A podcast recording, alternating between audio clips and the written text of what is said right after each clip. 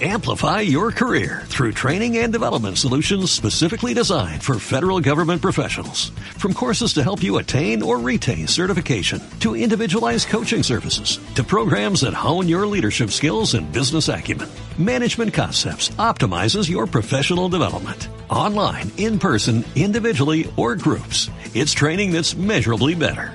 Learn more at managementconcepts.com. That's managementconcepts.com.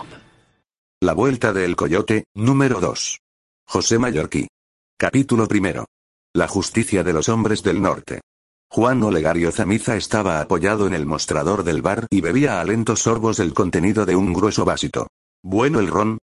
preguntó el hombre que estaba junto a él. Muy bueno, señor Perkins, replicó Zamiza.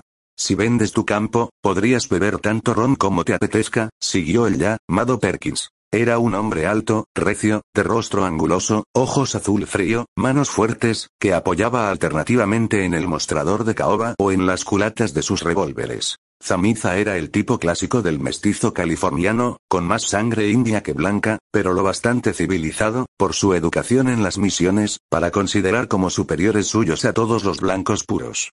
Este año va a ser de buena cosecha, señor Perkins, dijo. No me interesa vender las tierras. Te pago 500 dólares oro por ellas. Cuando recoja el vino me pagarán en San Francisco 250 por todo. Puedo darte 600 dólares. No, señor Perkins, no quiero vender. No necesito dinero. Mis títulos están en regla y ya no me pueden quitar lo que es mío. Perkins miró despectivamente a Juan Olegario, mientras éste acababa de beber el ron. La calma que emanaba del norteamericano resultaba más amenazadora que si el hombre hubiera proferido amenazas e insultos. Nadie quiere quitarte nada, Zamiza, declaró Perkins. Y yo menos que nadie. Solo quiero comprar tus tierras porque están junto a las mías. Tú puedes comprar otras más apartadas. Solo te costarán 100 dólares y podrás comprarte, incluso, un buen caballo. Perkins conocía el anhelo del mestizo. Poseer un buen caballo era el deseo de todos los californianos.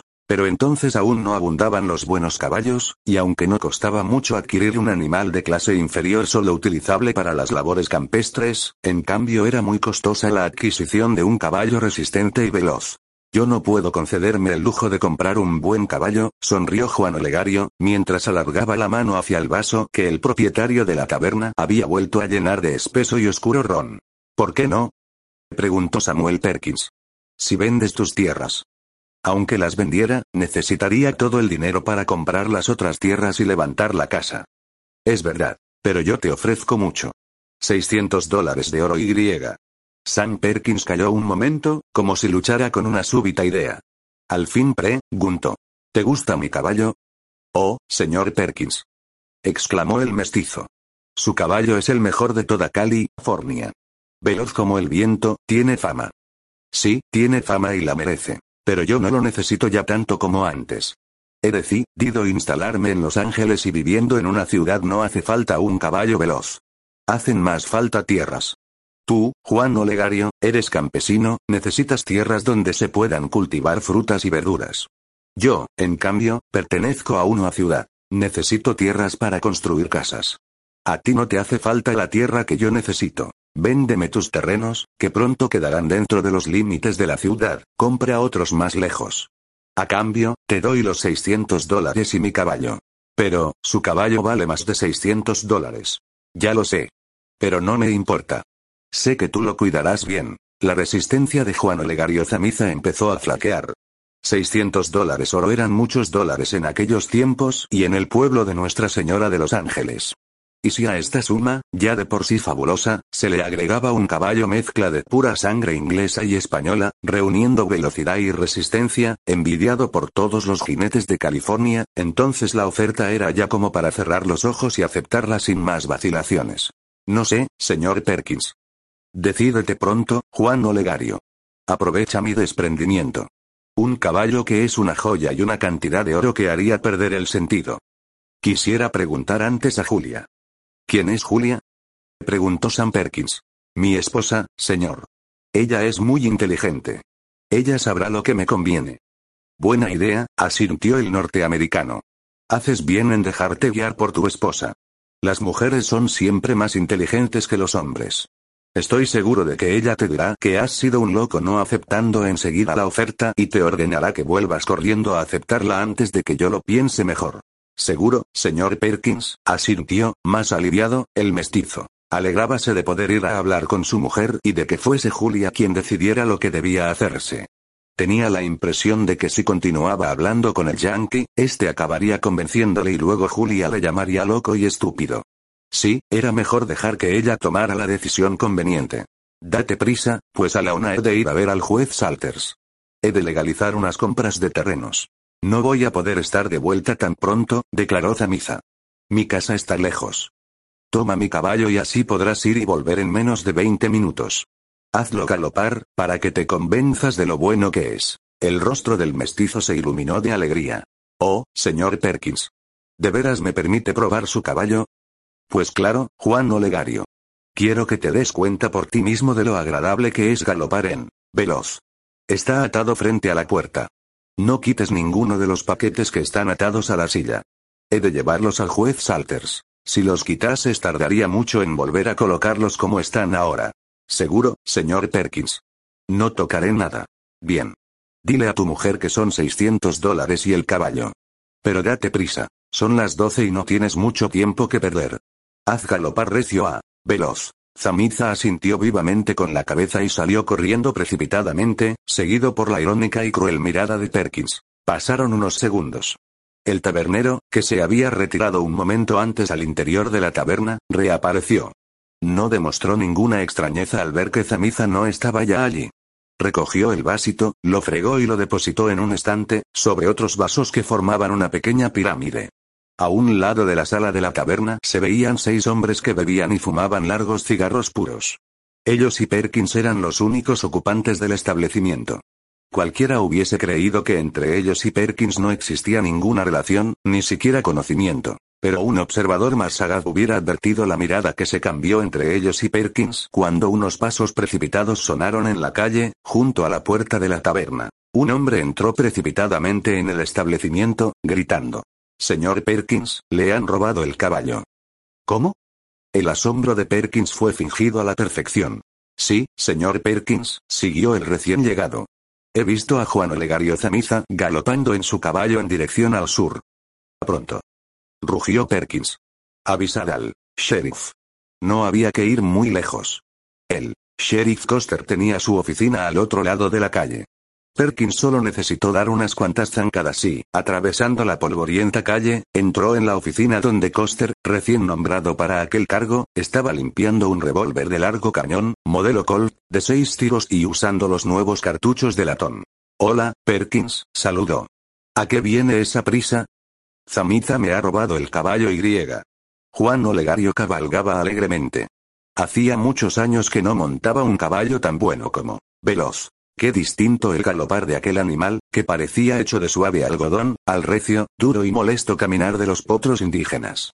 No era necesario ni espolearlo, pues, Veloz adivinaba casi los pensamientos de su jinete. Zamiz había dejado atrás la plaza y dirigíase hacia el río, cerca del cual está, van las tierras de cultivo. Galopaba ya por la carretera y se sentía muy feliz. Si Julia aceptaba la oferta de Perkins, podrían trasladarse a San Diego o a San Bartolomé, donde sería fácil adquirir tierras mejores que las de Los Ángeles. Además allí habría menos hombres del norte y más californianos. Casi resultaba extraño que un señor tan poderoso como el señor Perkins le hubiera ofrecido tanto por sus tierras. Y más desde que Don Edmonds Greene había tenido que volver al norte. El señor Greene había sido buen defensor de los pobres californianos. Pero habiéndose marchado él, se volvía al robo, como en los tiempos del 49 al 51. Juan Olegario llegó a la vista de su casita y lanzó el grito con que solía anunciar su llegada a su mujer. Esta acababa de lavar la ropa y salió con los brazos arre, mangados y las manos oliendo a jabón. Era una mujer de tez pálida, cabello negrísimo, ojos grandes y soñadores. Tenía en sus venas unas gotas de sangre india. Pero predominaba la raza mexicana. ¿Cómo vienes tan pronto? Preguntó a su marido. Me han hecho una oferta, Julia, y quería consultar contigo antes de decidir nada. Nos quieren comprar estas tierras. Dan casi mil dólares oro. Julia miró fijamente a su marido. ¿Quién te da tanto dinero? Don Samuel Perkins.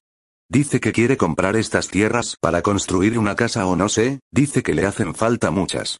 Yo he pensado que podríamos ir a San Diego, con tu familia. Julia miró suspicazmente a su marido.